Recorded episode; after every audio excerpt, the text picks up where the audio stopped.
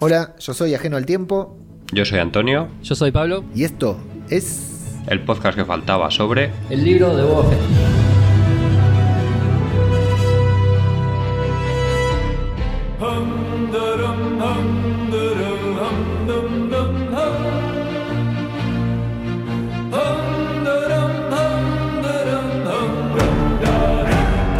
¿Qué tal? ¿Cómo les va? Bienvenidos y bienvenidas a una nueva entrega de el podcast que faltaba sobre el libro de Boba Fett, el nombre más largo en la historia de los podcasts. Saludo a mis compañeros. Antonio, ¿cómo estás? ¿Qué te pareció el episodio? Muy bien, hola, ¿qué tal? Pues un, un capitulazo y un capítulo de esos que ahora lo desarrollaremos, pero que me gusta mucho el post capítulo. Me he pasado todo el día enganchado ahí leyendo, leyendo cosas sobre, sobre el capítulo. Mm, Un capítulo casi, casi de 10. ahora hablaremos de él. Y Pablito Ous, ¿cómo estás? ¿Cómo, cómo lo viste vos? ¿Qué te pareció? ¿Cómo andan muchachos? Eh, es, es una serie que me va gustando a medida que pasan los capítulos. Este me encantó porque no sabía qué parte me gustaba más de la historia. Eh, Sí. No, no sabía qué, qué parte era la preferida, y, pero a la vez quería que continúen las dos. y- pero siempre me, me deja picando las dos tramas. Siempre hay algo que me dejan pensando, que me dejan intentando sacar alguna conclusión que no llego a nada, pero no importa. Así me tiene toda la semana. Sí, eso es lo que tiene. eh, bueno, en realidad vamos a hablar del segundo episodio del libro de Boba Fett titulado Las tribus de Tatooine, que no, se va a dividir nuevamente en dos líneas temporales y tal como decía Pablito, eh, tiene esta particularidad la serie que es como si estuviéramos viendo dos series al mismo tiempo. Cuando estamos en el presente de Boba Fett, en la actualidad de Boba, es la trama que más nos interesa, queremos saber de qué se trata, lo que fuera. Ahora, cuando la serie corta y se va al flashback, se va a las arenas de, de Tatooine, nos mete en algo que es sumamente atrapante. No, nos atrapa por completo y no queremos salir de ahí. De hecho, sabemos que en algún momento, no, no pasó en este episodio, ¿no? Pero sabemos que en algún momento se va a cortar para llevarnos nuevamente al presente. Y sin embargo, eh, nos queremos quedar ahí para conocer más de ese camino que está haciendo, el camino del Tusken, que está atravesando Boba y que resulta sumamente atrapante fuera de cualquier pronóstico. Creo que nadie hubiera imaginado que la serie nos iba a llevar, o sea, la parte del presente, más o menos, más allá de las tramas de que eran imposibles de adivinar, podríamos intuir que iba a ser de Boba dándose aguantazo con la gente de, de, Tatooine para establecer su, su, su nuevo imperio. Pero la parte de las arenas de Tatooine, no sé. Si, si imaginamos algún mínimo flashback, eh, creo que fue lo máximo. No sé, Antonio, vos qué, qué idea tenías antes de ver la serie de si nos iban a presentar algo así y que encima nos interesara tanto, nos gustara tanto. Mm, No, yo, bueno, con la serie, como dije, como no tenía tampoco muchas expectativas, pues la verdad es que de momento estos dos capítulos me están gustando muchísimo. Y sobre todo me está gustando mucho la, el aire este de western puro y para mí muy muy clásico que le están, que le están dando. Que ahora nos dijo Pablo y cuando acabó de ver el episodio que los últimos 10 minutos apenas tienen diálogo y es que no tienen nada de diálogo. Son capaces de contarnos una historia simplemente con, con gestos y con, con imágenes en pantalla, que eso para mí tiene, tiene mucho mérito y sobre todo no hacer estas partes aburridas que normalmente cuando pasa eso al final te cansas un poco de, de seguir en este caso la serie y con- en esta serie no está pasando todo lo que te cuentan en pantalla es muy muy muy interesante ¿Sabés que hoy hablando con radio, ahí por Telegram hoy decíamos que era el Padrino 2 pero intergaláctico? Y con un toque, y con un toque de, de, de- de western también, ¿no? De Western, Sergio Leone. Eh, totalmente, sí. Lo- esto de, de los silencios que marcaba Pablo hoy en el grupo de Telegram individual que tenemos acá, el, el grupo administrativo del podcast que faltaba sobre Star Wars, Boba Fett, Mandalorian. Hablábamos sobre eso, sobre los silencios y el episodio pasado también, el inicio del episodio fue una larga secuencia sin, sin hablar. Y lo cual no debería extrañarnos a nosotros, los adultos, de que esto esté sucediendo, ¿no? Porque, pero es una ficción también muy que, que tiene que gustarle a los niños. Y yo, por ejemplo, en mi caso personal, el viernes pasado volví a ver con mi niño de 10 años, que es como mi reflejo para saber si, eh, si las series, las películas logran eh, abarcar a todos los públicos. 30 años de diferencia, aunque gustos similares, 30 años de diferencia tenemos entre ambos. Y le encantó el capítulo cuando yo hubiera jurado que, le, que se iba a aburrir, porque está en esa etapa en el que está perdiendo el poder de concentración que tenía de, verse una película. le pasa. Y le encantó. Claro, el gran problema de los youtubers. Siempre prefiere ir a verse un resumen del capítulo en YouTube. Sí, para mí el problema viene más por el lado de TikTok, que es un minuto es la inmediatez, ¿viste? Entonces les cuesta tener que estar parados delante de la pantalla esperando que la trama se desarrolle durante 40 minutos. Correcto, me pasa lo mismo. Y sin embargo, a Luca, mi niño, le encantó el capítulo, quedó reentusiasmado con seguir viendo a Boba Fett cuando tenía cero entusiasmo en un principio de, ver la serie. Y hermoso cómo juegan con esto de los silencios y cómo logran contar una historia. Voy a repetir algo que dijimos en el otro podcast, sin contarla en voz alta. Lo normal sería que Boba, que una voz en off fuera narrando, caminé por el desierto y hice tal cosa, y no te narran absolutamente nada y nosotros entendemos claramente lo que Boba habla con los Tusken sin entender absolutamente nada del idioma, porque no es como eh, Din Jardín que hablaba, el dialecto lo, llevaba a la perfección. Boba no lo habla, lo está interpretando, se hace entender y nosotros terminamos entendiendo a todos. Me parece una genialidad. Y lo que decía Antonio, este capítulo, el segundo episodio del libro de Boba Fett, construye mitología sobre la mitología y nos aporta muchos datos y elementos a personajes como son los guerreros Tusken por, por ahí, que de esto no hemos hablado tanto en nuestro grupo, así que lo hablaremos ahora a medida que vayamos recapitulando el episodio, sobre, por ejemplo, cómo son las conductas de estas tribus por dentro, que siempre vimos como forajidos, como salvajes, de hecho, como lo dicen en la propia serie, claro, como saqueadores, y vemos cómo es su, su nivel de, de, liderazgo, ¿no? Su, su esquema piramidal, por decir de una manera, y la forma en que se, e, esos rituales de iniciación a los que van a ver sometidos al propio Boba, que Antonio me pareció interesantísimo. Sí, sí, toda esa parte está súper chula. Es esta segunda parte del, capítulo. Y sí que nos cuentan un montón sobre las. Hay, aquí en este caso hay hasta un mini curso de historia sobre, sobre Tatooine. Nos cuentan que en su día hubo océanos y todo esto que nos cuentan al final. Y el final es que tampoco me quiero adelantar, pero el final de cómo construye el bastón este Gaderfi creo que nunca lo habíamos visto en, en pantalla y la verdad es que es, chulísimo. Es como cuando veíamos ahí eh, cómo se hacía un sable láser, por ejemplo, pues algo aquí, algo así, aquí es bastante parecido. Cómo lo forja, cómo lo meten ahí en el este, cómo le ponen las partes metálicas, cómo consiguen que el bastón tenga tenga fuerza todas estas partes de las tradiciones de los, de los Tusken que hasta ahora no habíamos visto o no nos habían explicado tan claro. Luego siempre están los libros estos de, de Star Wars que te, que te explican todo hasta el más mínimo detalle, pero todas estas cosas en pantalla no las, habíamos, no las habíamos visto y están, la verdad es que súper chulas, súper chulas. Así que nada, ahora hablaremos un poco de ellas también, yo creo. Sin más y a riesgo de empezar a spoilear un episodio del cual vamos a hablar con muchos spoilers, nos metemos a hablar del capítulo. Quiero agradecer a las más de 200 personas que escucharon el primer programa. Excelente repercusión tuvo el primer podcast, así que le mandamos un saludo a toda la gente que nos escucha, que nos apoya y que estaba atenta, y a los 88 miembros de nuestro grupo de Telegram que están invitados todos los oyentes de este podcast a sumarse, que esté.me barra Star Wars a tope. Vienen ahí desde que se emite el episodio. Hablamos con muchos spoilers del episodio.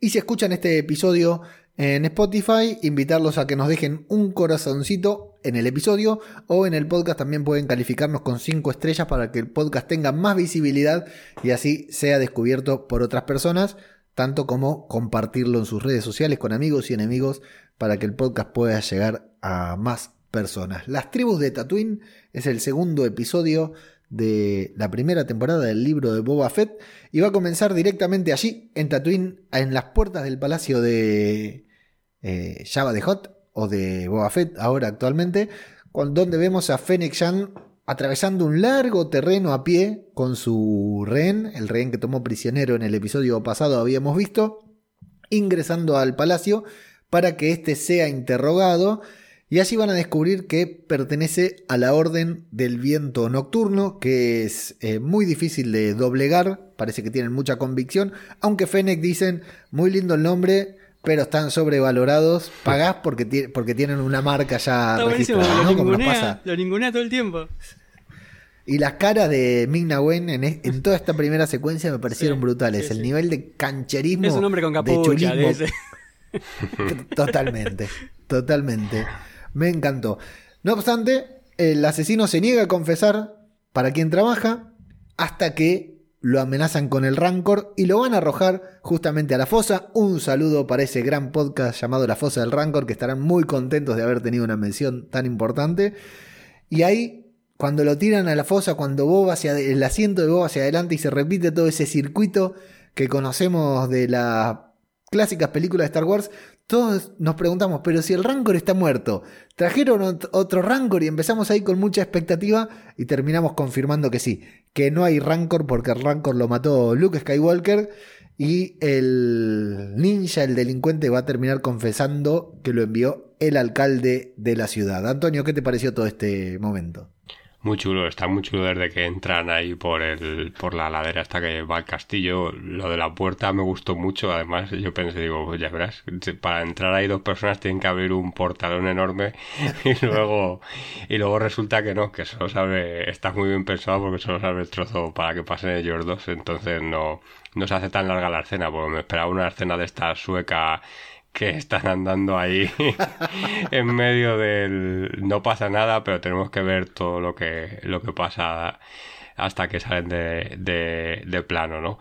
Bueno, eh, y luego más allá de esto, todo el, la escena de interrogatorio, lo que comentabais, es súper, queda súper graciosa y cuando caen ya a la fosa y aquí le, le confiesa que le envía al alcalde, o más bien luego sabremos que le, que le miente, o sea que al final de por sí no acaba, no acaba confesando.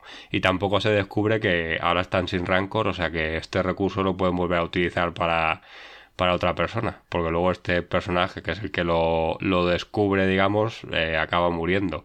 O sea que quizás veamos este recurso otra vez más que siempre, siempre estará bien que ver ahí este lugar tan mítico en, en Star Wars. Pablito, ¿esperabas encontrarte un Rancor ahí? Sí, sí, encima mientras iba subiendo la puerta de, la jaula, la puerta del portón interno, ¿no?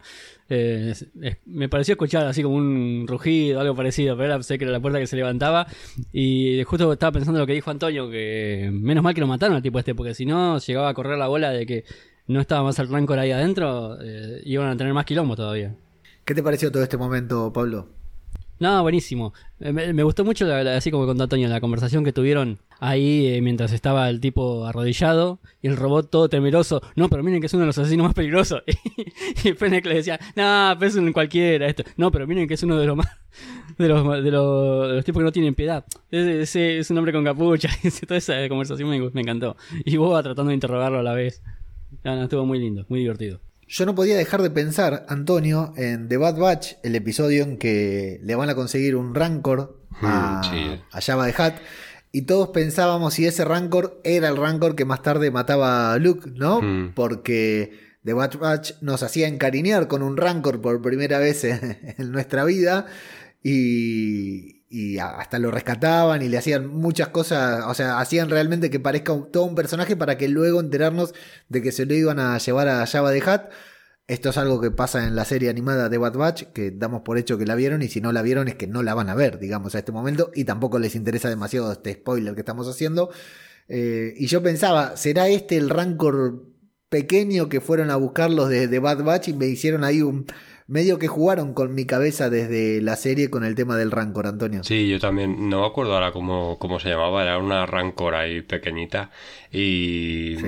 y sí, sí, yo también lo pensé, digo, igual ahora hasta dicen el nombre para que nos demos cuenta que es la Rancor que salen de Bad Batch, pero no, al final nos hemos quedado con las, con las ganas de ver, de ver otra vez un, un Rancor o, o una Rancor en este caso, pero bueno. Eh, saldrá, yo creo que saldrá alguna otra vez que no la van a desaprovechar. En algún, en algún sitio la tienen que volver a sacar. Mira, de la manera en la que estamos viendo que aprovechan ciertos elementos mm. de la mitología de Star Wars, mira, mira, se puede hacer una serie hasta de, de, de, los, los, que estaban capturados ahí con la Rancor en ese capítulo de The Bad Batch tranquilamente. Eh, bueno, bueno, y muy importante que quiero destacar la reconstrucción, ahora que lo vimos, ¿no? En su esplendor, porque ya habíamos visto el palacio de Java, que es casi una postal, ¿no? Pero ahora que vemos la cueva, la fosa del Rancor, eh, la, compuerta que se abre, el asiento que se desliza hacia adelante para que el emperador, para que el, el Daimo pueda ver. La verdad que una reconstrucción del set increíble, ¿no? Se nota que está Disney por detrás, que tiene toda la papota ahí para ponerle encima, porque es una genialidad como han reconstruido los, los viejos sets. Fennec y Boba van a, tener, van a decidir hacerle una visita al alcalde que la tenían pendiente del episodio anterior y aunque se niega a verlos a través de su secretario personal y burocrático y este administrativo tan eh, con tanta floritura para recibirlos, me encanta ese personaje cómo se la pasa haciendo ademanes con las manos para demostrar eh, amabilidad cuando sus palabras indican todo lo contrario, ¿no? Pero con los gestos aparenta ser cortés van a irrumpir en la oficina de Ese quiero que sea el primer bocado del Rancor. que es una especie de. ¿Cuál? ¿El, el, asistente? Sí, más vale, ese. No, con el ah, administrativo no pasa nada, es un empleado municipal como yo, pero. al otro quiero que se lo tiren al, Rancor, al nuevo Rancor que van a tengan. Bueno, vamos a ver a este alcalde al que van a, a acusar, a increpar como si fuera el autor intelectual del intento de asesinato que es una especie de caracol que me encantó esto de cómo habla con, con como Gary de, de Bob Esponja, tal cual. Con un aparato traductor. Exacto. Bueno, y van a ver, el alcalde va a negar todas las acusaciones en su contra, va a matar al asesino, como decía Antonio, solo con un gesto, un guardia lo va a matar para que no pueda hablar más y lo va a matar con la excusa de que actuó fuera de la jurisdicción en donde tiene permitido actuar. Entonces le dice, gracias Boba por traerme un delincuente, te voy a pagar una recompensa. Y Boba dice, yo ya no soy un, casa recompensa, a mí me dijeron todo lo contrario. Tal, eh, empieza un nuevo debate si Boba es o no es un casa recompensas ahora en la actualidad. Y van a empezar a jugar con esto del tributo también. Bueno, te lo tomo como tributo. No, gracias porque vos me trajiste de tributo a este. No, dan el brazo a torcer. Se enojó mucho cuando. Se enojó mucho Boba cuando le dijo que vi Fortuna era el jefe, ¿viste? Claro, exacto, sí, sí. Y ahí se viene el verdadero debate cuando le dice. Eh, esto, vos estás ocupando el trono que era de tu jefe. Le dice, no, yo no era. Big Fortuna no era mi jefe, no, no. Es que tu jefe era Java de Hat. Lo que nos va a dar a entender, creo, si no me equivoco, Antonio, es que Big Fortuna a pesar de la muerte de Java, Big Fortuna estaba gobernando por y para los gemelos, en cierta manera, porque nunca vinieron a reclamar este trono, ¿verdad? Sí, yo lo que he entendido, sobre todo por la conversación de, que tiene después con los gemelos, es que el, trono este de, de Daimyo se gana al final matando al anterior. O sea, es un poco, pues sí, como la mafia, digamos, pues aquí se lo ganan un poco igual, matan al anterior y ya ellos pueden ocupar su puesto. Pero claro, veis Fortuna sabemos que no mató a Jabba que a Jabba lo mató, lo mató Leia.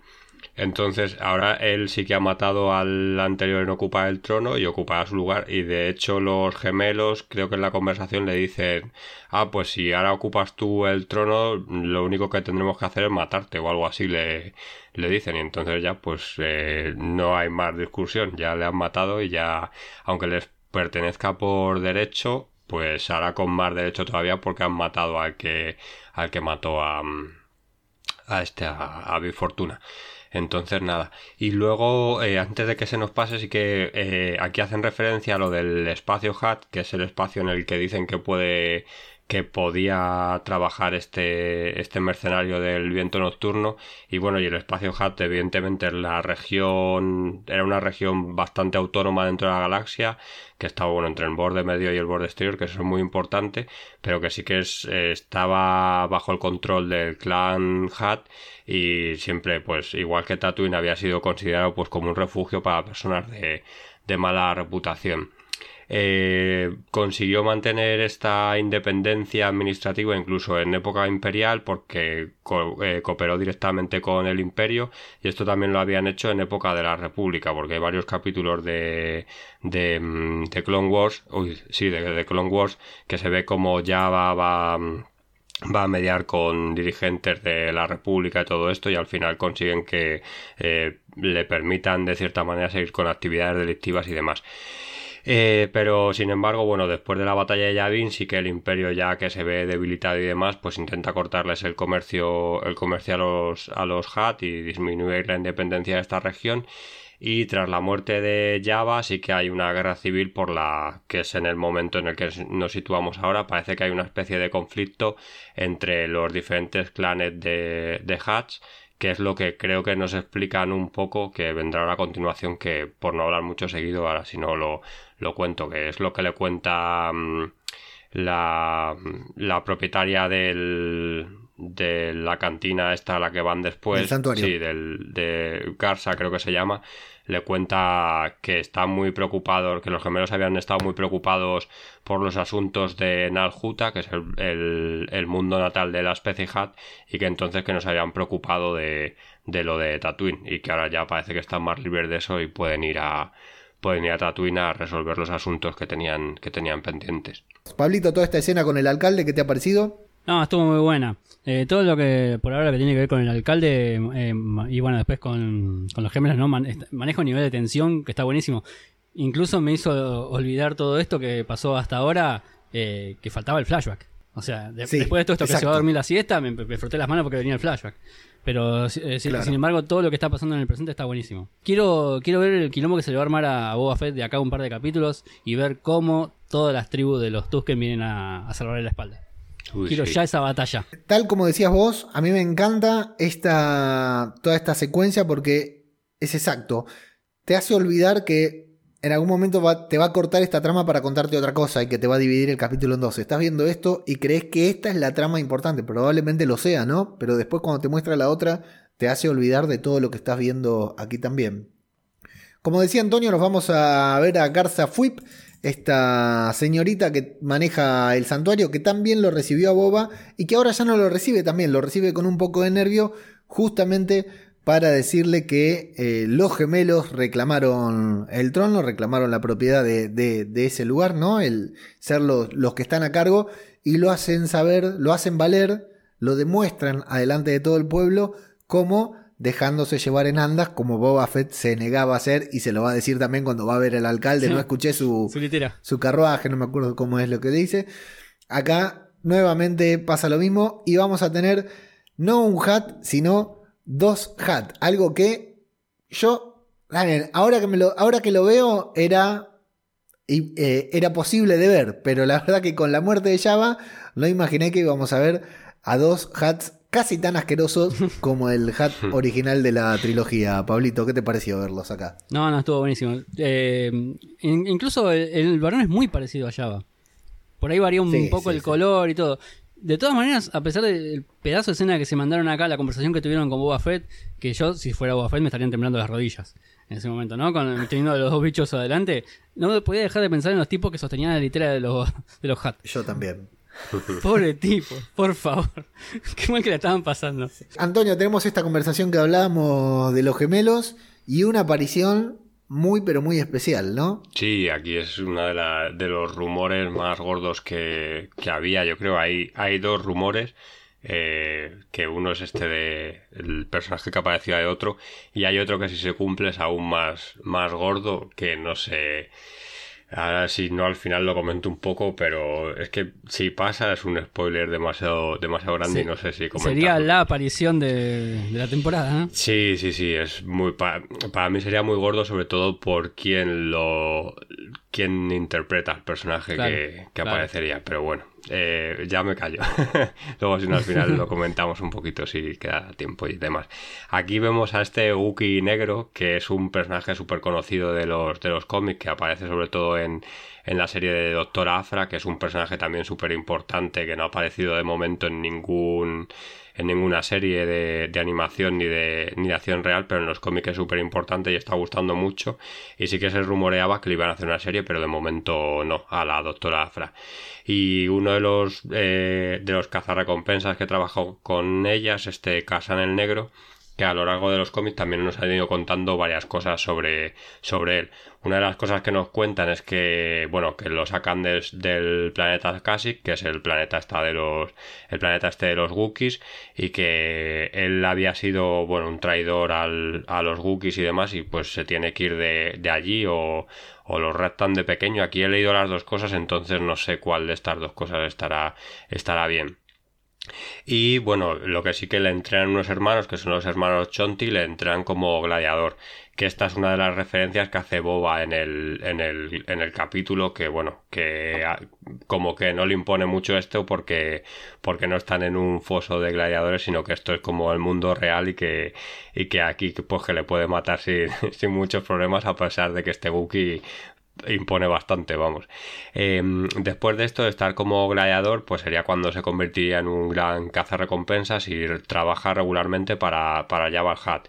Y de los capítulos, o sea, de los, de los trabajos que tiene para Jabal Hat, tiene dos que para mí son como los más importantes, digamos, que uno es que lo contrata directamente Darth Vader durante la Guerra Civil Galáctica para rastrear y capturar a un agente del emperador que a su vez el emperador había puesto para espiar a Vader. Esto es una cosa un poco rara, pero cuando destruyen la primera estrella de la muerte, el emperador, digamos que los cómics deja de, de, confiar totalmente en Vader y le pone como a un espía para que vea qué está haciendo.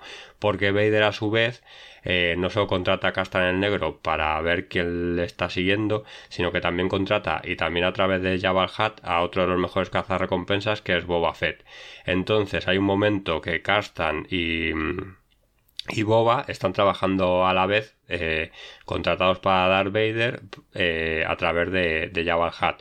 Entonces, eh, todo nos hace suponer, bueno, de hecho hay una, una viñeta en el cómic que si la buscáis es bastante fácil de, de encontrar que aparecen los dos, los dos juntos.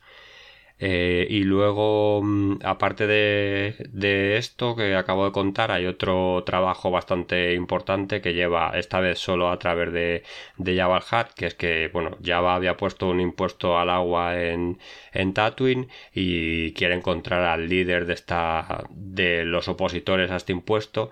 Y el, el líder de estos opositores al impuesto del agua de Java Hat no es otro que Owen Lars, que es el tío de, de Luke Skywalker. Y entonces, pues cuando eh, este Carstan le captura a Owen Lars, eh, eh, fuerza a, que el propio Ben Kenobi, a que Obi-Wan Kenobi tenga que intervenir y se enfrente al, al Wookiee. Y bueno, pues tienen una, una lucha también ahí en, un, en uno de los cómics y al final eh, Ben Kenobi gana y Karstan tiene que huir de Tatooine porque se piensa que, que, mm, que eh, va a ir a, va a ir a por él. Y nada, parece ser que era bastante famoso porque cuando se lo encuentra Obi-Wan Kenobi, pues le conoce y tiene una frase que le dice que es un infame recompensa al Wookiee, que ha traicionado a su pueblo, bueno, que la ha deshonrado y que, y que ahora la ha contratado, la ha contratado Java. O sea que eh, esto no sé si de alguna manera también puede ser importante para presentarnos alguna trama de, de la serie de, de Obi-Wan que vamos a ver. Ya, eso ya lo veremos y ya lo hablaremos en, en otro podcast si se da la ocasión. Que eso, que sepáis que, que este Wookiee negro, que es muy, muy importante entre comillas en los cómics y que tiene una gran historia detrás y que era muy esperada la aparición en, en esta serie. Primera vez que vemos a Black Cranston, no sé cómo pronunciarlo, porque nunca apareció, nunca lo nombraron en voz alta, en una serie de Disney de Star Wars o una película Star Wars en acción real. Ahora, mirad todo el bagaje que tenía, toda la historia que este personaje tiene por detrás.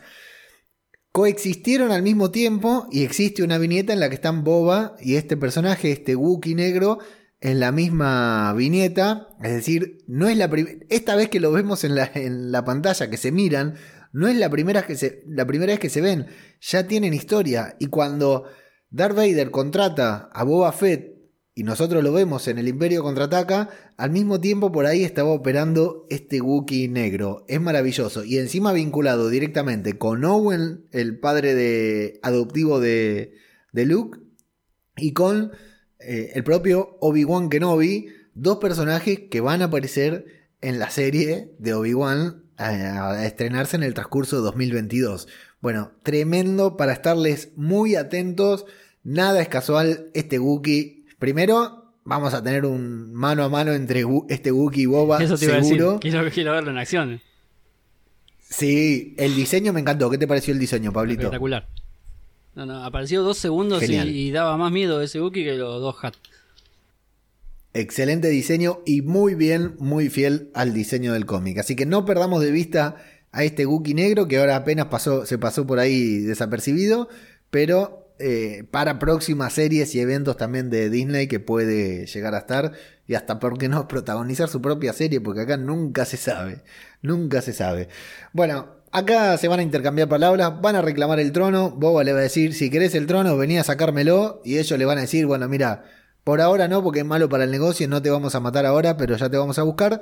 Y Boba y Fennec tienen un diálogo muy importante que es, che, si lo queremos matar, tenemos que pedir permiso, Antonio. Sí, sí, es- es- esto para mí es una de las claves de- del capítulo, porque si no, que les habrían matado ya, se supone, o no sé. Pero sí, sí, que Sí. tendrán que ir, entiendo yo que tendrán que ir a pedir permiso a quien sea para, para matarle. Y a quién pueden ir a pedir, pues, a un jefe superior de, de la mafia o de los bajos fondos de, de Star Wars, que ahora no sabemos quién lo, quién lo ocupará.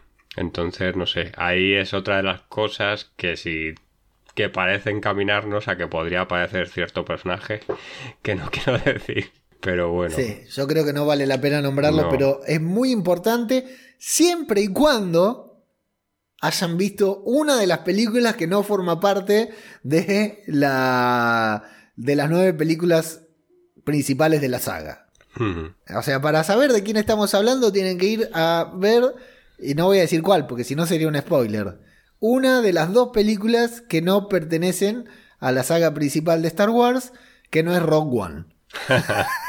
Pero no le voy a decir cuál es la película, que encima es la película que nadie veo. Ahora, esto es mucha falopa, como decimos en el podcast de Marvel, pero si sale, sale. Si sale, lo escucharon acá en, en el podcast que faltaba antes que nadie. Vamos a avanzar porque viene medio estancado en las arenas de Tatooine. Eh, es más, hasta le podríamos dedicar algún podcast a esa película, ¿no? Y hacerle justicia. Los meses que no tenemos Star Wars, le podríamos dedicarle un podcast a esa película y hacerle justicia. Y ya después vemos cómo sigue todo. Bueno, eh, no se matan. Y Boba dice. Claro, ¿por, por qué eh, nosotros decimos, bueno, van a empezar los tiros, van a empezar los disparos, tenemos que tener una escena de acción, como tuvimos en el capítulo pasado, que justo cuando salían de ahí se armó la, la podrida, pero no pasa nada. ¿Por qué? Porque, como dijo Pablito en el podcast pasado, es la hora de la siesta de Boba Fett, y esto, al igual que en Tucumán, en Argentina, y en Santiago del Estero, perdón, en la Argentina, y al igual que en todo el territorio de España, la siesta es sagrada, así que dijeron, imagínate, Boba tenía que ir a dormir la siesta, imagínate los Hat, la siesta que tenían que dormir, con esa gordura que, y, y pachorra que llevan encima, que se, se dormía sentado Java, ¿te acordás? Sí. Boba se va a su cámara hiperbárica, al tanque de Bacta, se duerme y comienza con el flashback que en el momento funciona muy como cortamamo, muy como decir, pero pará, ¿por qué me cortás todo acá? Si está re bueno lo que estoy viendo, yo quiero seguir viendo esto. Boom. Nos lleva a las arenas de Tatooine algunos, algún tiempo atrás y ahí nos quedamos hasta el final del episodio porque lo vamos a ver a Boba recibiendo un entrenamiento muy poco convencional a los bifes por la guerrera Tusken que le da un buen cazote ahí en la calva para explicarle cómo debe agarrar el, el bastón, el palo y alrededor de Boba, un detalle muy importante, vamos a ver a varios Tusken cavando, buscando en la arena trabajo que le habían dado a él, pero que ahora ya no tiene que cumplir porque evidentemente tiene ha cambiado su condición frente a los Tusken. Van a encontrar uno de los tantos animalitos de Dios que en Tatooine se encuentran debajo de la arena. Esto, Pablito, me hizo acordar mucho a las plazas de la provincia de Buenos Aires, ¿no? Que están llenas de pulgas y garrapatas, ¿no? Encontré cualquier cosa. Una vez había un- una especie. Una vez fuera joda, estaba en un arenero haciendo un pocito y salió un bicho medio largo colorado, pero no era un cien pies, era más largo que un cien pies. Y, y ahí, bueno, así como salió lo volví a tapar, ¿no? Bueno, Un dragón cry. Para los que no sean de argentino, del conurbano bonaerense, les contamos que la gran mayoría de las plazas tienen arena y, hay un y mito peligrosos. popular de que, en e- eh, claro, de que en esa arena tiran piojos y todo para vendernos más productos químicos en la farmacia. Sí, sí, sí, hay una conspiración muy grande. Bueno, Eh, van a estar ahí celebrando, van a encontrar un animalito, van a escuchar un sonido, va a aparecer un tren eh, a toda velocidad. Ahí un pensé tren que era el dragón. que- yo también pensé que era el dragón, porque hizo un sonido muy Sí. parecido. ¿Vos, Antonio, pensaste que era el dragón? Mm, No, no, no, no. Yo No. no. yo pensaba que era un tren no me esperaba, pero sí una caravana o algo así que pero bueno, me pensaba que iba a ser al revés, que eran los Tusken los que iban a atacar esa, esa caravana y no al- no lo que Bueno. pasó la primera vez. Todo lo contrario, porque desde el tren emprenden a los balazos. ¿Cuál, una vez más referencia, cuál eh, tren roca a La Plata a, la- a las 11 de la noche tirando cascotazos desde la estación de Sarandí hacia abajo? Vamos a... Desde arriba del tren van a tirar con todo y van a bajar a varios Tusken, incluso niños. Algo que vamos a ver a Boba protegiendo a, los niños, a los más pequeños de, la tribu, cuan- cuando los demás van cayendo. Y luego van a, vamos a ver el ritual en el que incineran los cuerpos y al propio Boba arrojando un cadáver de un niño al fuego para, para despedirlo, ¿no? Y lo vemos bastante apenado, bastante conmovido a Boba, ¿verdad, Pablito? Sí, sobre todo por la, la afinidad que le está teniendo con los chicos de los Tusken. Mm. Viste que todo el tiempo está acompañado por, por este chico que, que primero le pegaba, después lo fajaron entre todos, pero sin embargo está teniendo una, una linda relación, unos lindos momentos con eso. De ahí lo vamos a ver que en silencio, mientras reflexiona, va a observar unos speeders que pasan a toda velocidad por el desierto y parece que yo no lo entendía del todo, se le va a encender una idea en la cabeza y le ofrece al, al jefe de la tribu detener el tren, hacerse cargo del tren, detenerlo para que ellos se puedan encargar. Si le presta un rifle y un bastón. El jefe de la tribu no le va a creer, sin embargo, se lo va a prestar y Boba promete regresar al amanecer. ¿Qué te pareció todo esto, Antonio? No, esto vamos muy bien, típico de, de película y pues bueno, por una manera de que de que eh, Boba se integre en la, en la tribu ayudándoles de, de alguna manera. Y luego sí, se le ve ahí como muy sentido por la muerte de los, de los Tusken. Y otra cosa que sí que yo no entendí muy bien es, joder, si les atacan siempre desde el tren, ¿por qué siguen intentando? Porque no sé cuántos habrán muerto esta vez, unos 10 por lo menos. Ya tendrían que estar súper mermada la tribu esta Tusken. Y aún así ellos siguen intentando asaltar el, asaltar el tren, que parece que va ahí como en sus, en sus genes seguir haciendo esto y a ver si lo consiguen de alguna manera. Pero luego por otra parte dicen que le es súper complicado porque las armas de los de los de los extranjeros o no sé cómo lo llaman que son superiores a las suyas pero yo que sé de alguna manera ellos tienen parece que tienen la conciencia de que tienen que defender su territorio porque es donde llevan viviendo años y años entonces claro que llegue Boba aquí y les ayude para ellos mm, parece que bueno al final como se ve en todo el capítulo es muy muy importante. Entonces sí sí. Aquí vemos poco a poco la integración de, Boba en, en esta tribu. Estos que estaban con los speeders, eh, ¿eran los mismos que estaban saqueando la casa en el capítulo anterior? Sí, porque en el en las Spider tienen el, el símbolo Ah, que hacen como pintada, el graffiti, sí. lo tienen. Sí, y luego esa pintada, cuando las consiguen al motor los Tusken, las cambian y ponen un. Como el dibujo ese sí que no lo conseguí ver muy bien, pero entiendo que es como un Tusken encima de una moto. O sea, es como si fueran marcas de, Ah, mo- de moteros o algo así. Pues las, las cambian. Vamos a ver a Boba entonces. Yo acá Sí. te decía, Pablito, cuando dicen vamos a. Boba dice: Voy a detener el tren. Denme un fusil. Ya me, ya me entusiasmé porque me imaginé que íbamos a ver. No Claro. lo que íbamos a ver, pero me imaginé un, un asalto al tren nuevamente, como ya tuvimos la temporada pasada en The Mandalorian. Y me fui entusiasmando, Pablo. Eh, vos decís la, de, la del convoy, ¿no? Cuando llevaban el Sí, exacto. ¿no era? El Claro, fue al revés, en claro, sí. el Mandalorian. Mando lo estaba defendiendo. Yo no, no supuse que, que ahí Boba Fett iba a ir a buscar los speeders. Pensé que iba a ir de una frente a- al, tren, no sé, supongamos que a una terminal, una cosa así, y se iba a meter Claro. solo. Sí, sí, el plan yo tampoco Eh, lo vi. que por cómo lo dijo, dije, bueno, está re loco este. Y se viene lo bueno, aunque en el episodio es casi anecdótico, porque Boba se va a un sitio que si no me equivoco, ahora Antonio me va a corregir, se conoce como Estación Tosche, esta especie de cantina a donde va Boba, en donde se va a armar un incidente con los mineros Nicto y va a tener una muy linda pelea que podríamos narrar y ver esa cara de enajenado que pone Temuera Morrison cuando pelea, que le sale muy bien, habrá practicado mucho frente al espejo. Después lo ves hablando en entrevistas y es un ser de luz, parece, ¿no? Muy simpático, pero la cara del loco que pone cuando está peleando, nada que ver con el padre Aquaman. Parecen dos actores completamente distintos. Bueno, les da una paliza bárbara, pero ahí vamos a ver que nos enfocan a dos personajes.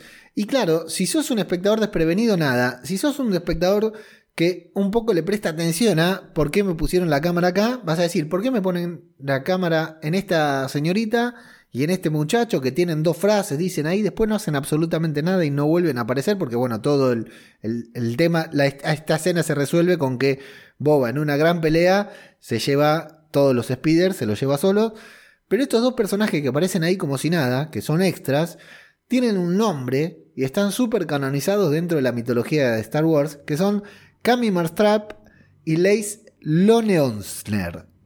Con estos dos nombres, Antonio, ¿Quiénes son estos dos fulanitos? Pues estos eran dos que aparecían en una escena eliminada del episodio 4 de Una Nueva Esperanza, o sea, de la película de la Guerra de las Galaxias, para los que seáis más... De la primera película de Star Wars. de la Guerra de las Galaxias, como se tradujo aquí en España, que no era nada de Star Wars, era eso. y... En Argentina también, ¿eh? En Argentina también. Pues salía en una, en una escena eliminada que nunca se vio, pero se incluyó en los, en los DVDs. O sea, realmente he leído que no están canonizados hasta 2015 y, ojo, se canonizaron a través de, uno, de un videojuego para móvil, para, para Android, que era de cartas. Y en estas cartas salían estos dos, estos dos personajes, por lo menos que Camille Mastrap. Y luego la chica también se canonizó porque en la novela, en la novelización del último Jedi, eh, Luke eh, tiene un sueño eh, mientras está en el exilio de, de Astos, de este planeta en el que se va allí a, pensar y a beber leche de... A tomar leche. no sé, hacer el idiota allí. Pues esto, en este planeta tan, tan curioso, le, le, Ay, no puedo, perdón. Tiene un sueño. No, sí, eso, tiene un sueño. Y eh, pues bueno, sueña que él nunca se había unido a la rebelión, que en realidad se casa con esta chica, con, con Cami, y sigue con el negocio de cultivo de humedad mientras eh, sueña con, una, con tener una vida diferente. Pero bueno, esto simplemente es un sueño que sale en, en una versión novelizada. Lo importante es que en estas escenas eliminadas, que si las veis las podéis buscar por YouTube, ya las pondremos también en el grupo de Telegram, están, aparecen, yo que sé, 30 eh, segundos, porque es que ni siquiera en estas escenas, escenas, eliminadas son importantes.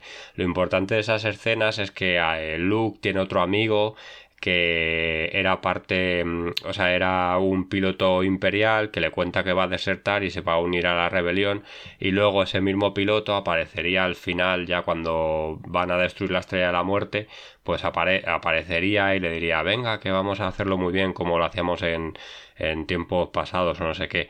Pero bueno, que estos dos personajes es, para mí es un caso de este como el del heladero que contamos en, en su día, que son dos personajes que aparecen, ni siquiera han aparecido en una película, han aparecido en unas escenas eliminadas, pero que yo que sé, que se ha hecho una bola tan grande de ellos que han acabado apareciendo ahora aquí en, en esta serie, que es que es una cosa que de estas de Star Wars que de verdad que me vuelan la cabeza, porque no sé cómo o sea, que los fans hablen y todo eso, bien. Pero bueno, al final Fabro entiendo que sea un fan más de, Star Wars y se está grabando algo en Tatooine. Se ha visto esas, esas escenas eliminadas y han reproducido el set para que donde pelee ahora Boba Fett con estos moteros espaciales sea el mismo sitio en el que Luke eh, fue a ver a sus amigos a decirles que había visto una batalla una batalla espacial y que sus amigos que son estos dos no le, no le creyeron. O sea que, bueno, para mí es algo alucinante. No sé si en otra ficción podrá pasar esto, pero yo creo que, diría que no, que, que es casi imposible. Es decir, estos dos personajes, Pablito, eran amigos de Luke Skywalker antes de encontrarse con Ben Kenobi en aquella vieja película. Es, es tremendo. No, es increíble. Y más, no, conocía la historia de, que había detrás. Este, eran amigos de Luke y ahora van a ser amigos de Boba Fett para la pelea final. Exacto. O sea, vos nos salvaste de los motoqueros que nos estaban cagando a palo. a mí me lo ejecutaron y vos nos salvaste, así que. Bueno, ahora vamos a cargar. Vamos a ver si sucede eso o tal vez no vuelven a aparecer nunca más en la serie porque esto podían poner a dos extras y daba exactamente lo mismo. Pero bueno, ponieron, pusieron a dos para que nosotros estemos 15 minutos del podcast hablando de esto. Yo pueda publicar un artículo en la web hablando de esto y así sucesivamente porque de esto vivimos los fanáticos de Star Wars. Es magia pura. Ahora... ¿Cómo hubiera sido más fácil poner a estos dos diciendo no, porque te acordás de Luke Skywalker que hace mucho que no lo vemos? Y mira, mira lo que te voy a decir. Así lo hubiera hecho Marvel. Diciendo con, una mención a Luke, y no lo digo criticando, porque esas cosas son las que nos la ponen dura cuando estamos viendo Marvel. Acá nada más te pusieron a estos dos ahí, no te dijeron el nombre absolutamente nada, te pusieron una locación, una mujer vestida de una manera y un tipo vestido de, de una manera que obviamente no son los mismos actores que los representaron en el 70 y pico, pero los fanáticos se dieron cuenta, se amplifica a punto tal de que nosotros estamos sacando, hablando acá, Samu lo comparte en el grupo de Telegram, sale un artículo en spin-off y te sale un video con 25 referencias que no sabías de fulanote porque uno o dos fans lo detectaron mirando la serie. Magia pura. Estos dos personajes, al menos ella, hasta tiene juguete, según pude googlear en internet. O sea, Obviamente no me extraña, pero sigue siendo increíble, Pablo. No, y aparte los ponen en una escena eh, medio relevante. Totalmente. llegan los motoqueros al bar, llegan los motoqueros al bar, están tomando algo, van, son golpeados y listo. Sí. Eh, se podría haber robado las speeders en el medio del desierto, hacerles una trampa y robárselas. Claro, como, sí. sí, sí, sí, como dijiste vos, como dijo Antonio, podrían haber sido cualquiera. Total, eran dos tipos que estaban tomando algo y fueron golpeados, nada más. Llegó ahí Boba Fett medio como un justiciero, y era para robarse a Speeder al final, ni siquiera se quería meter en ese lío. Absolutamente, ni siquiera se fue a tomar algo. Eh, magia pura de Star Wars, magia pura de John Favreau y mucha de Dave Filoni, seguro que tiene la mano puesta ahí en, este, en estas apariciones especiales. Sí, fue él, fue él. Tiene, tiene la firma de Filoni este, este cameo.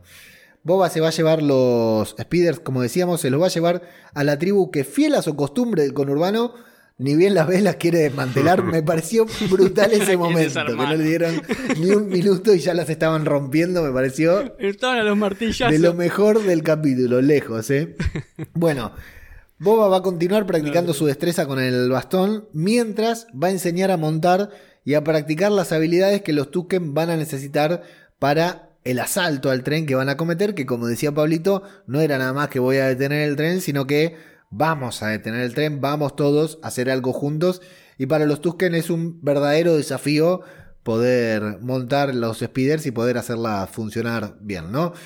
Bueno, acá la serie literalmente ya era más o menos un western, se vuelve un western total con destrezas a caballo o a bordo de, de speeders en este caso, francotiradores y secuencias de pelea que se van desarrollando a bordo del tren, abajo del tren, sobre el techo del tren y en la cabina del tren. Bueno, no sé, yo no, me voy a detener a describir la secuencia porque tiene una cantidad de momentos, de seguidillas, de que todas muy dentro del estándar de un asalto al tren, ¿no? Todo lo que tiene que tener.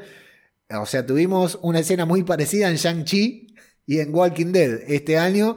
Shang-Chi peleando por adentro y bien enfocado adentro de, de un bondi y enfocado desde arriba, desde afuera Acá la tenemos a la guerrera Tusken que tiene su intervención justo en un momento. El de Walking Dead lo tuvimos a Daryl contra los zombies también, adentro de un, de un subte y de un metro y enfocado desde afuera. Y la tenemos acá en el libro de Boba Fett. Muchas escenas muy buenas, explosiones, todo lo que tiene que tener un asalto al tren bien de western, en el que gracias al trabajo y al sacrificio en equipo van a lograr avanzar hasta que Boba termine llegando a la cabina, en donde el jugador del episodio, el droide maquinista, lo ve a Boba, acelera el tren y se tira por la ventana de una manera genial. Eh, no me voy a detener más en la acción de este episodio porque me parece que tuvo mucha y sería muy tedioso de describir, pero Antonio, contame tus impresiones o lo que quieras destacar de todo este momento. Nada, aquí lo único, eh, me gustó mucho la, la mujer Tusken esta cuando aparece, cuando se choca y sube al tren y todo eso.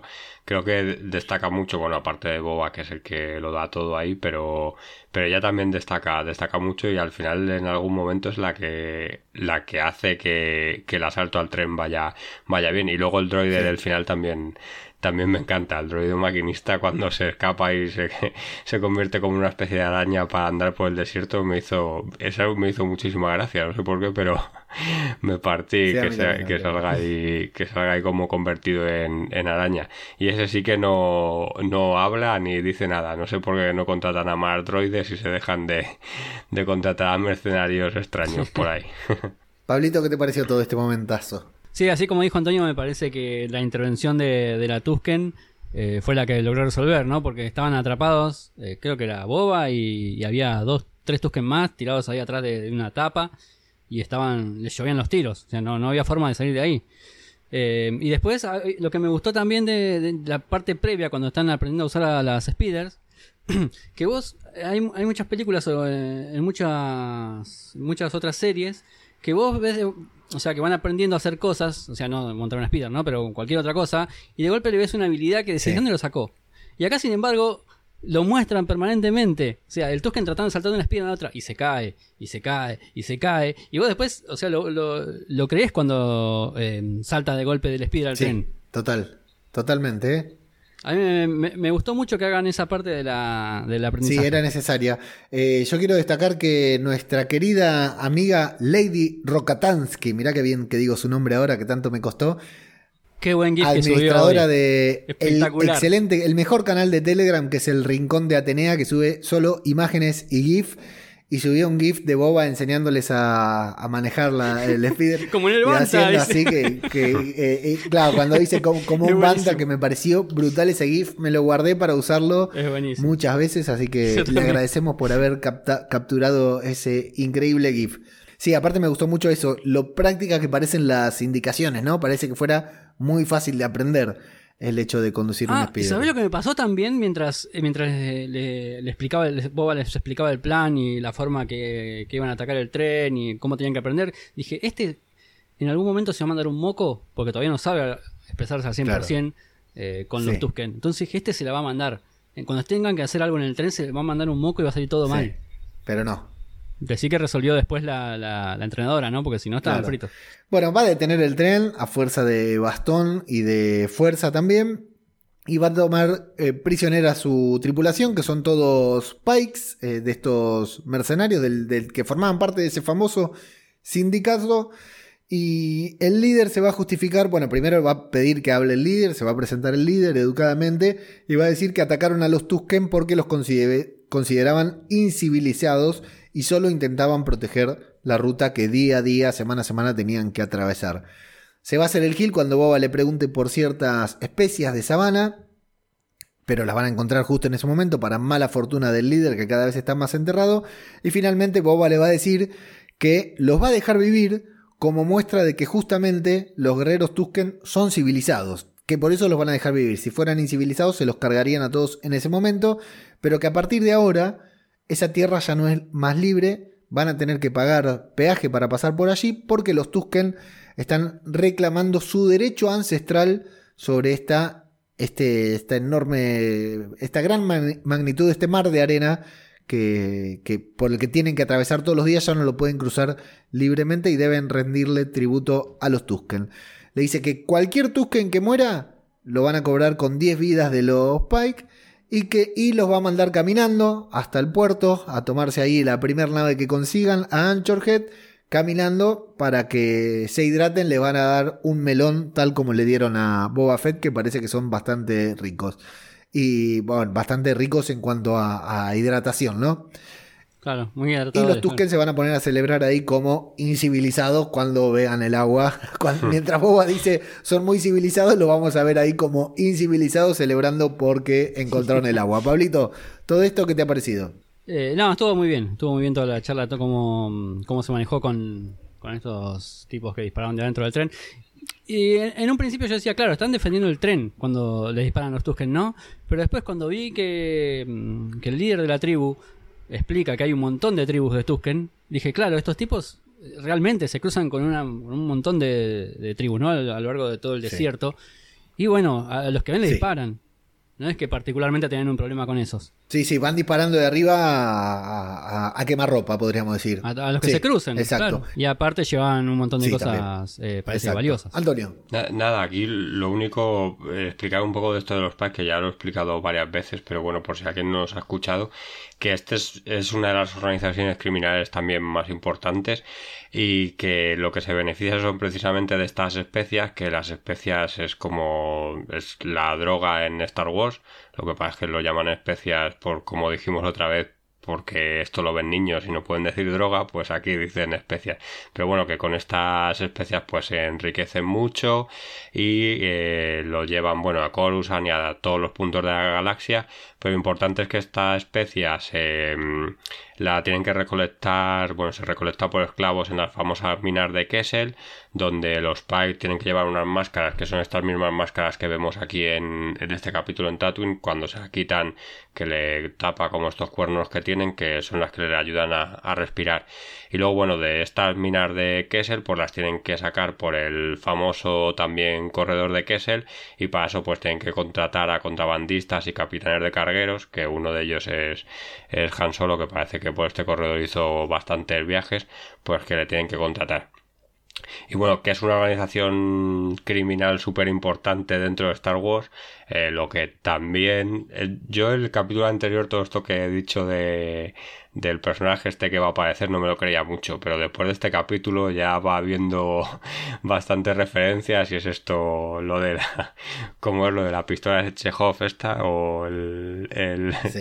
pues que ya... El revólver de Pablo. Sí, el- la pistola de Pavlov, pues que, que va a haber que va a haber mucha que ya todo apunta a que yo que sé, que sí que puede ser que, que estos rumores sean ciertos y que y que veamos a este a este personaje. Así que nada. Bueno, yo ya les digo, me comprometo acá en este podcast, en este momento, que si no aparece en el próximo episodio, lo decimos, porque Antonio ya no se aguanta más. Y si aparece No, después. no, no, está ahí. y si- Lo, lo tiene en la punta sí, de la y si aparece después, vamos a decir, uy, ¿por qué no lo dijimos si hubiéramos dicho y lo que fuera? Eh, así que hoy no lo decimos, pero en el próximo, el próximo epi- episodio lo empezamos diciendo, el próximo podcast lo empezamos, si no apareciera, empezamos diciendo quién es el personaje que Antonio especula que puede llegar a aparecer y que está bueno. ¿Y dónde salió? A no? mí me gusta esto, que hay una filtración, pero no es una filtración, porque en realidad no, hay filtración, no, hay una foto, no hay una imagen. No hay, es todo, son todos rumores No, de, claro. de fans. Pero también eran rumores de fans que iba a aparecer el, el Wookiee negro este y al final ha acabado, ha acabado apareciendo. Claro. Claro. es que al final. Hay especulaciones sobre las tramas y sobre las posibles cosas que puedan suceder. No se sabe si son filtraciones o teorías. Sí, el- al final es como lo que decíamos de Luke al final de- del Mandaloriano. Eh, no nos creíamos que fuera a aparecer Luke, pero todo apuntaba que era el único que podía aparecer para, para continuar con la educación de, de, de Mini Yoda, ya no, de Grogu. Sí. Entonces, claro, es, es una cosa que al, fin, que al final aquí todo apunta que tiene que aparecer alguien que sea el que esté controlando todo esto y al que hacen referencia veradamente en este capítulo, pues yo que sé, que y esta persona sabemos que además tiene también bastante relación con, con Kessel y la hemos visto en, en Kessel hasta esta persona, entonces no sé. A ver, a ver, lo que pasa. Después puede ser un personaje X creado espe- específicamente para la serie, pero también podría ser ese personaje del cual Antonio hace referencia sin mencionar y que imagino que a más de un oyente le está reventando la cabeza por intentar adivinar quién es. Bien, el asalto sale todo bien, los Tusken tienen agua, los Tusken tienen tren, ya eh, como que cobraron un derecho. Y acá al episodio se le notan esos minutitos de más que tiene, porque dura cincuenta y pico de minutos, que a mí me sorprendió cuando le di play. Y se notan, pero no lo digo porque le sobre, sino porque se notan porque nosotros decimos, bueno, termina el clímax, termina esta gran secuencia de acción y el episodio va a terminar.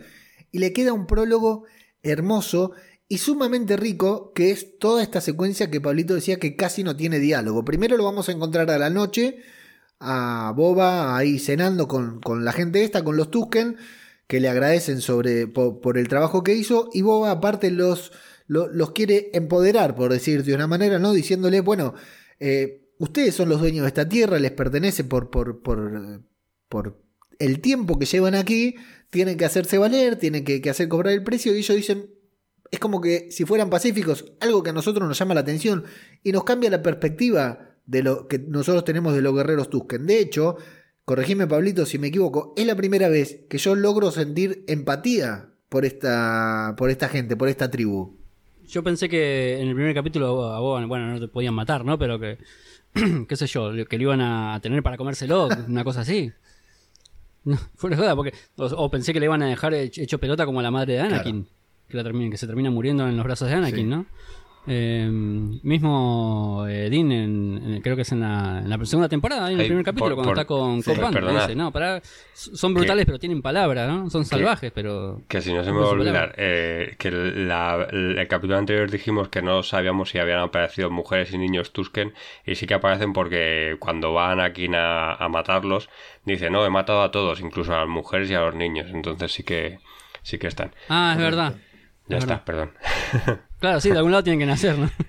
Bueno, es bastante sorprendente esto que hace la serie que en dos capítulos y en un par de escenas, y sobre todo en esta, logra empatizarnos con, con esta gente que vemos que hay diferentes tribus, diferentes eh, formas de desempeñarse, que estos son pacíficos y hay otras que han sobrevivido combatiendo. Y en este caso ellos también dicen, bueno, pero los demás tienen máquinas. Bueno, ahora ustedes también tienen máquinas. Máquinas son estos blasters estos speeders y estas cosas tecnológicas que los Tusken no controlaban hasta que... Hay que, hay que ver que, bueno, aparte de los rifles, ¿no? A ver qué encontraron en el tren. Todo lo que haya dentro del tren y las especias que se van a pegar una fiesta a la noche. Así, te, así terminaron a la noche frente al fogón, Haciendo boludeces alrededor del fuego.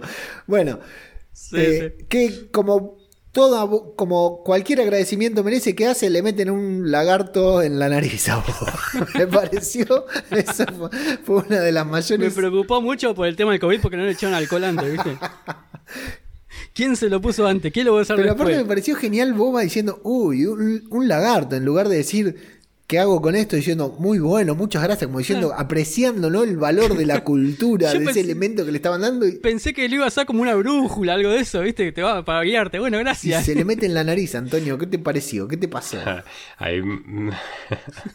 Estas son de las escenas que me dan un poquillo de asco cuando, cuando las veo en la, en la esta, pero sí, sí, yo os digo, esto ya es una locura total, pero, y es lo que es, porque realmente es para que él tenga como un camino iniciático, que vaya ahí al árbol este, que coja su trozo de bastón, que salgan los yaguas estos por detrás, que no tiene tampoco mucha mucha cabeza. Y también otra vez más me recordó a Matrix porque le dice lo de pensaba que también esto lo había soñado que es como cuando a él le meten la la maquinita esta mm, mecánica, creo que es casi la, la, misma frase, o sea que eh, como ahora lo tengo reciente, pues te recuerda en todas otras películas, claro. Y nada, sí, sí, una locura. Es, es una. cuando le da el lagarto es súper gracioso la, la, cara que pone, pero aún así dice, va. Lo creo que me lo tragué. Ahí sí que le dice, perdona, creo que, que me lo he tragado.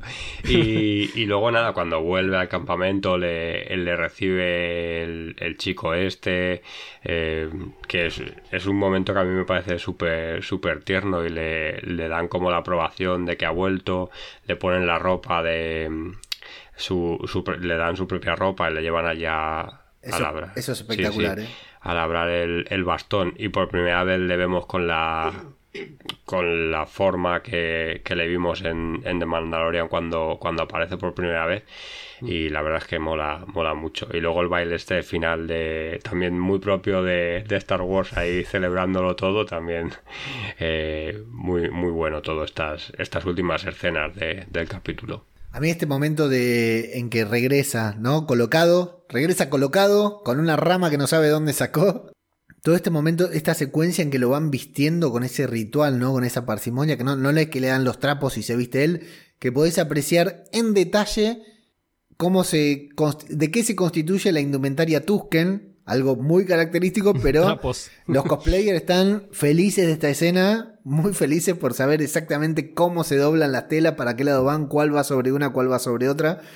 Y es la primera vez, insisto, en que vemos este ritual de iniciación al que seguramente este niño que está guiando a Boba Fett muy pronto, o tal vez ya, ya participó, o muy pronto le toque participar también, ¿no? Meterse un lagarto en la nariz, salir ahí a recorrer, a buscar mm. su propia rama con la que va a construir su propio bastón y todo ese momento en que lo visten y sale Boba, que es imponente, y ese momento en el que pusieron a Temuera Morrison a trabajar con un torno, a crear su propio bastón, me parece una cosa hermosa. Todo con una música genial, una música increíble y rodada de manera... Todo es una secuencia como de 7, 8 minutos, la verdad que no sé, la tendremos que haber contabilizado, que no hay un solo diálogo y entendemos absolutamente todo lo que está sucediendo hasta el final en el que de a uno se van poniendo de pie para bailar, para hacer, que no es bailar, ¿no? Porque es una coreografía de, guerra, de batalla, en forma de baile, muy tribal, muy primitivo, a modo de ceremonia por la, por la celebración de, del, del, logro que acaban de cumplir. Pablito, a mí me pareció hermoso. Sí, no, a mí eh, todos esto, estos últimos 10 minutos fueron lo que más me gustaron en todo el capítulo. A pesar de que hubo muy poco, ¿no? no puedo dejar de decir que cuando se le metió la rana en la nariz y empezó a alucinar, me hizo acordar a Homero lamiendo sapos. Eh, pero sin embargo, después cuando vuelve con, con, la rama, qué sé yo, dije, bueno, van a hacer alguna brujería, ¿no? No me imaginé que iba a construir su propio bastón. Eh, bueno, sí, pero el momento en que... Mm, porque, a ver, a, estos Tusken, a esta tribu de Tusken, se los nota mucho más... Eh, o sea, no, no, no salvajes, sino, o sea, tienen sus, sus modos bastante rústicos, ¿no? por cómo, por, cómo se crían, claro. Pero sin embargo, cómo enseñan, cómo se cómo lo vienen tomando a los extraños como Boba Fett, por ejemplo, eh, me parecen mucho más espirituales. Eh, por el tema este del viaje místico que se hace con la lagartija, después cómo lo ayudan a, vestirse con la indumentaria de la tribu, ¿no? Como que ya lo sumaron porque no para de sumar por otro desde que llegó. Eh, después, la diferencia de, bueno, llevar el bastón en el herrero y no te, no, que no te la haga él, sino él te enseña y te hace la voz. O sea, a mí me gustó mucho esa parte porque me pareció que em, el tipo, o sea, la persona que, o el Tusken o quien sea que sabe el bastón, está teniendo una conexión mucho mayor con el instrumento que está haciendo. Como, qué sé yo, puede ser un, músico con, su instrumento. Este, hay una, una, conexión mucho mayor que, bueno, toma la espada, anda y peleate con aquel. Totalmente. Así que todo esto me pareció sublime en el capítulo. ¿Antonio? Sí, lo único que, bueno, se nos ha olvidado comentar que dentro de las visiones que tiene, que aparece Camino y aparece la, Esclavo 1, y que bueno, que mm. es como que nos da a entender que cada vez que se iba su padre o, o su hermano mayor, depende de cómo lo queramos, lo queramos entender esto de, de los clones, pues que le echaba, le echaba de menos y que le fastidiaba que se fuera a hacer por ahí misiones que prefería que se quedara con él como todo, como todo hijo cuando se va, entiendo, su padre a hacer otras cosas que, que tiene que hacer, pues él le, le echa de menos.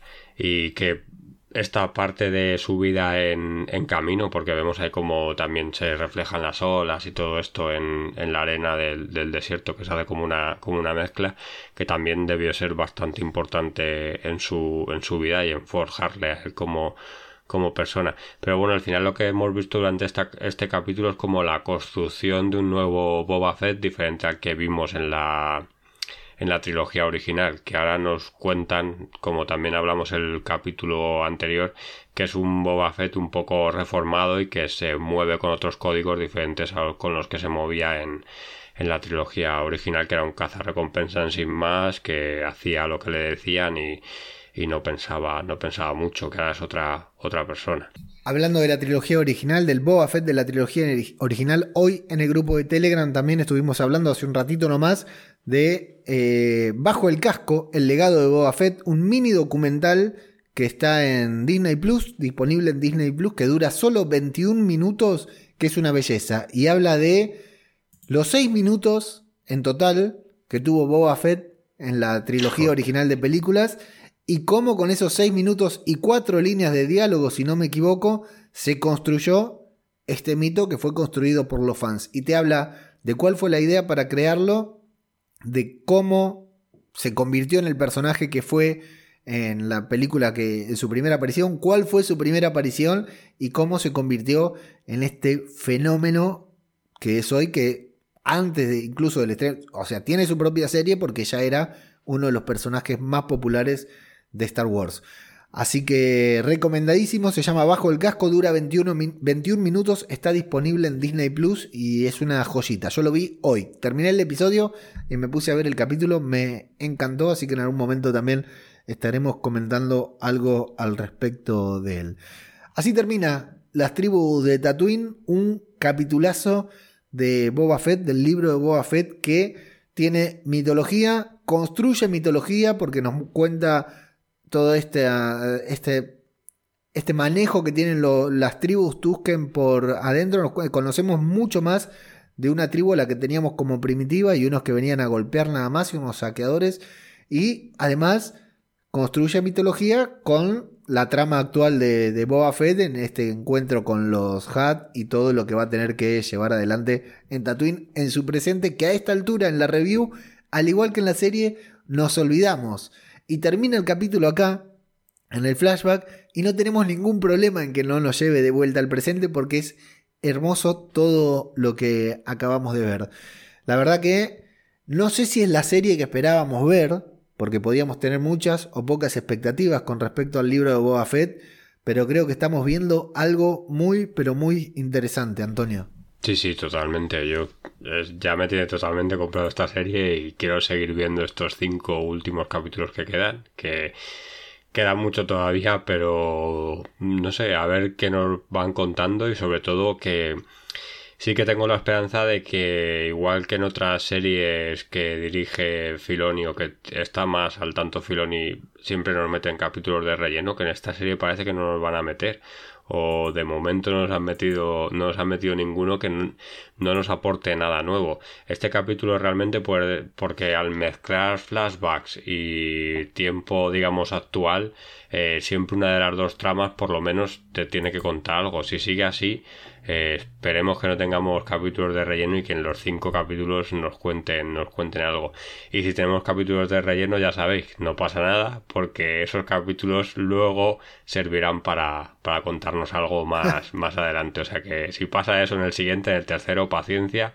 que servirá para algo al final Pablito, vos también te gustó mucho, ¿no? Sí, sí, me encantó. Me gustó mucho más que el primero. Y mira que el primero estaba bueno, ¿eh?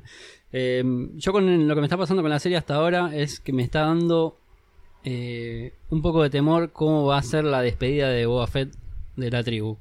Eh, no sé si quisiera que sea una despedida, bueno, ya cumplí mi ciclo, me tengo que ir. No quisiera que, qué sé yo, que aparezcan que se algunos cargaron a la tribu. criminales como los que estaban en el bar y los hagan cagar a todos. No me gustaría eso, me- sería bastante triste.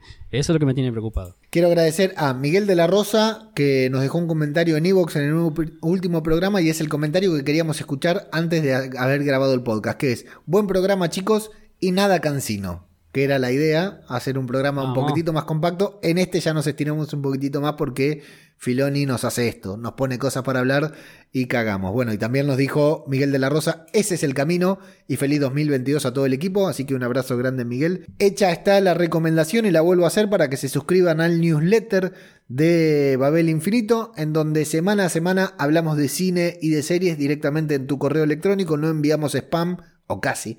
No enviamos spam.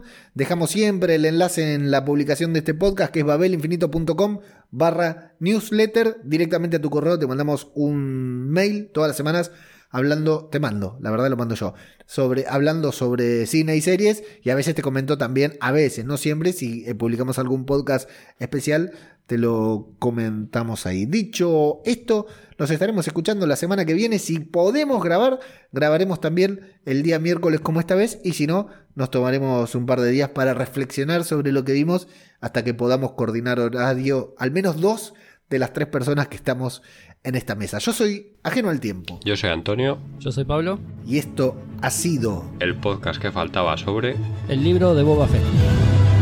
Muchas gracias y hasta la próxima. Adiós, muchachos.